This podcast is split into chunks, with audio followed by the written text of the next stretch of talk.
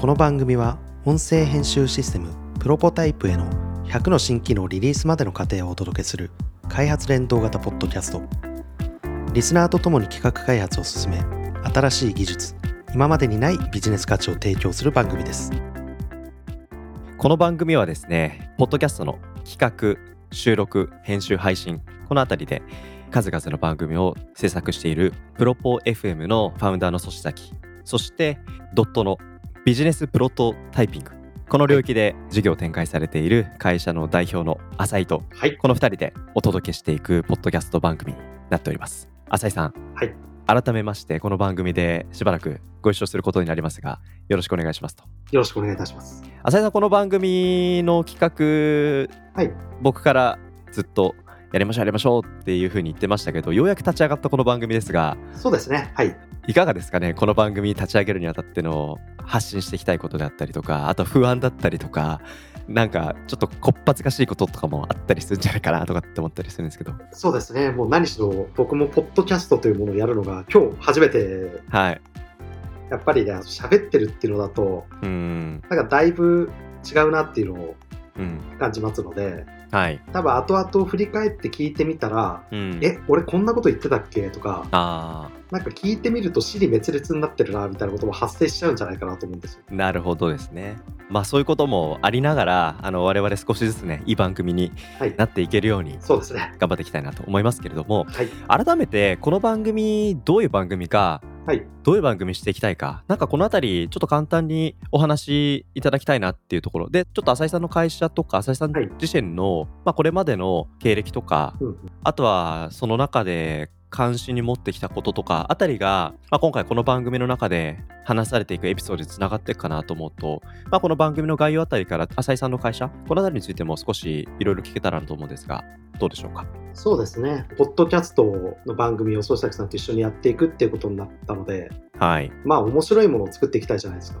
間違いないですで、面白い番組ってどんなことかなって言ったら、やっぱり面白いことについて話すはい番組っていうのが一番面白いと思うんですね。はいプロポ FM で他の方の番組聞くと、リートさんの番組とかってやっぱりあの中国なりなんなりっていうところを中心とした歴史をあの人が面白いと思っていて、はい。で、その面白くて詳しいことについて、はい。吉崎さんと一緒に喋ってるっていうのは非常に面白いと思うんですよ。ありがとうございます僕にとって面白いものって何かなと思ったら、今僕が一番面白いと思ってるものって自分の会社なので、素晴らしい。自分の会社と自分の会社のメンバーと自分の会社が作るもの、はい。これがもう面白くてしょうがないんで、うんうん。もうこの面白いことの話を僕はどんどんしていきたいと思ってます。いや僕もね浅井さんとちょこちょこ会いますけれども会うたんびに全然違う話するんですけど なんかその一個一個がすごいドラマが詰まっていて僕が浅井さんからこっそり聞いてる技術的な話とそれが解決する課題とかそれが作り出すちょっとした笑い話とか なんかこういうのをですねちょっとチラ見でいいからぜひ世の中の人たちに少しお裾分けできたらなぁと思って僕もね浅井さんの話面白いって思ったことしか聞くつもりないんでありがとうございます。まあとは言いながら2人とも面白いねとかって言いながら、はい旗から全然面白くないなってこともあるかもしれませんが、まあ、そういったことを発見した時はね、はい。あの忌憚のない意見をいただけたらなと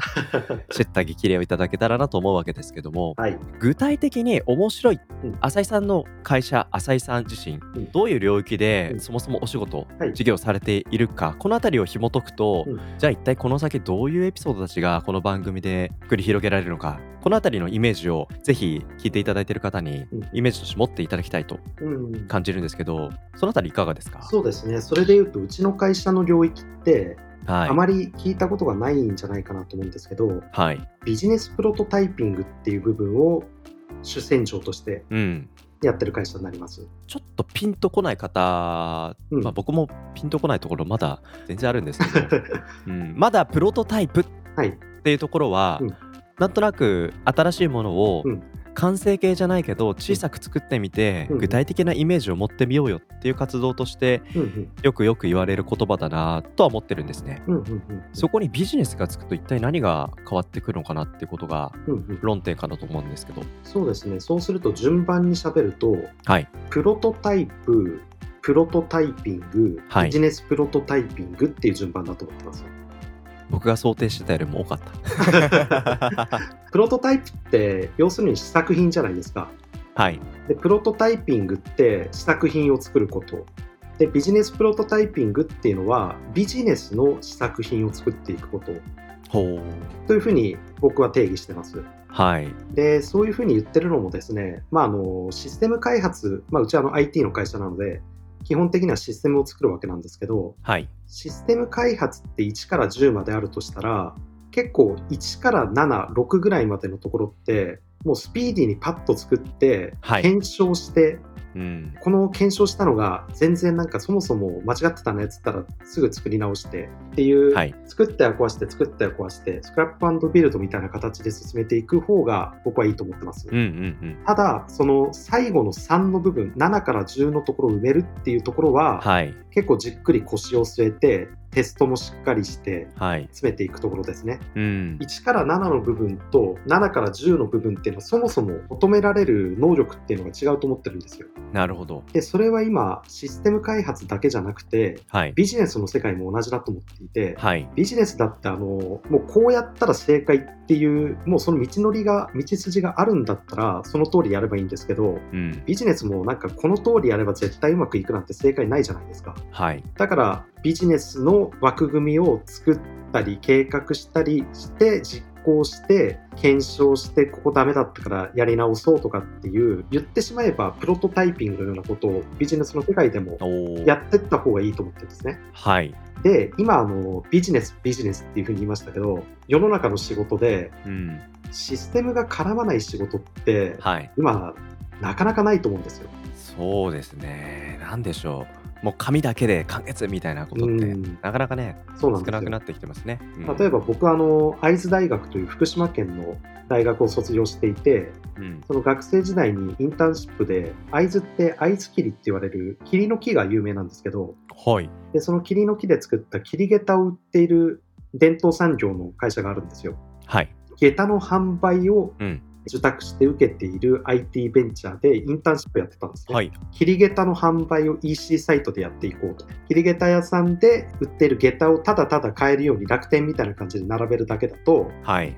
まあなかなか買ってもらえない。うんじゃあどうしようかって言ったら、その店頭で行っている花尾のこれどうですか、これどうですか？っていう、なんか取材してみると、下駄の台と花尾の組み合わせみたいのが店頭でいろんな人が、あ、これいいね、これいいねみたいにやってると。なるほど。じゃあ台と花尾の組み合わせは自由に選べるような機能を加えましょうっていう風な感じでやって、へ売り上げが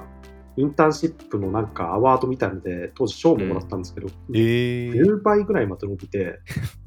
待ってください。その会社、めちゃめちゃ業績がアップしちゃったじゃないですか。そうですよめっちゃうんそのおかげで桐下駄屋さんのおじいちゃんおばあちゃんにも結構可愛がってもらってへえ。でそのままその EC サイトの仕事を受託していた会社で僕は新卒に入社しているんですけどまあそれでも分かる通りその伝統工芸とか伝統産業って言われるようなうん。IT 全然関係ないと思われるようなところでも今ビジネスやろうとしたら IT 絶対絡んでくるなっていううふんう。に考えていてはい。じゃあそのビジネスプロトタイピング言ってしまえばあの新規事業とか新しい会社を立ち上げるって人と一緒にはいこ。の最初の部分のシステムうん。プロトタイピングという手法を使って作っていきましょうとはい。そこだけをピックアップすると結構勘違いされがちなんですけど、はい別にうちあの試作品を作る会社ではなくてはい。プロトタイピングという手法を使ってシステムビジネスを作り上げていくっていう会社なので、はい。まあ、スクラップビルドを繰り返しながら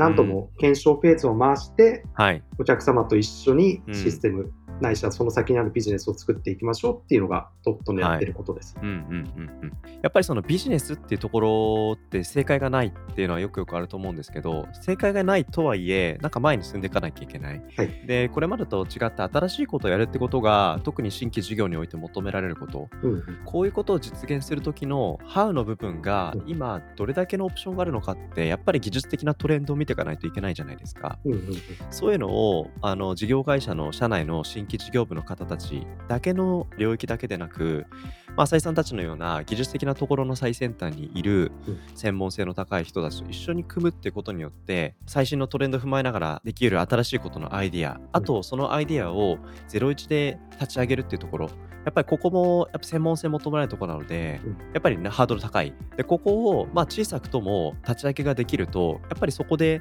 いろんな話が展開されていくわけですよね。そうですね。で、それによって、その新規事業部だったところが、次のフェーズに移っていく予算獲得をするための小さな実績を作るっていうような、こういうところまでなかなか自社だけでできないっていう会社においては、試作品を作る以上ではなく、それをどうビジネスの運用に乗せて、そのお客さんとの接点で価値をその小さく大きくしていく、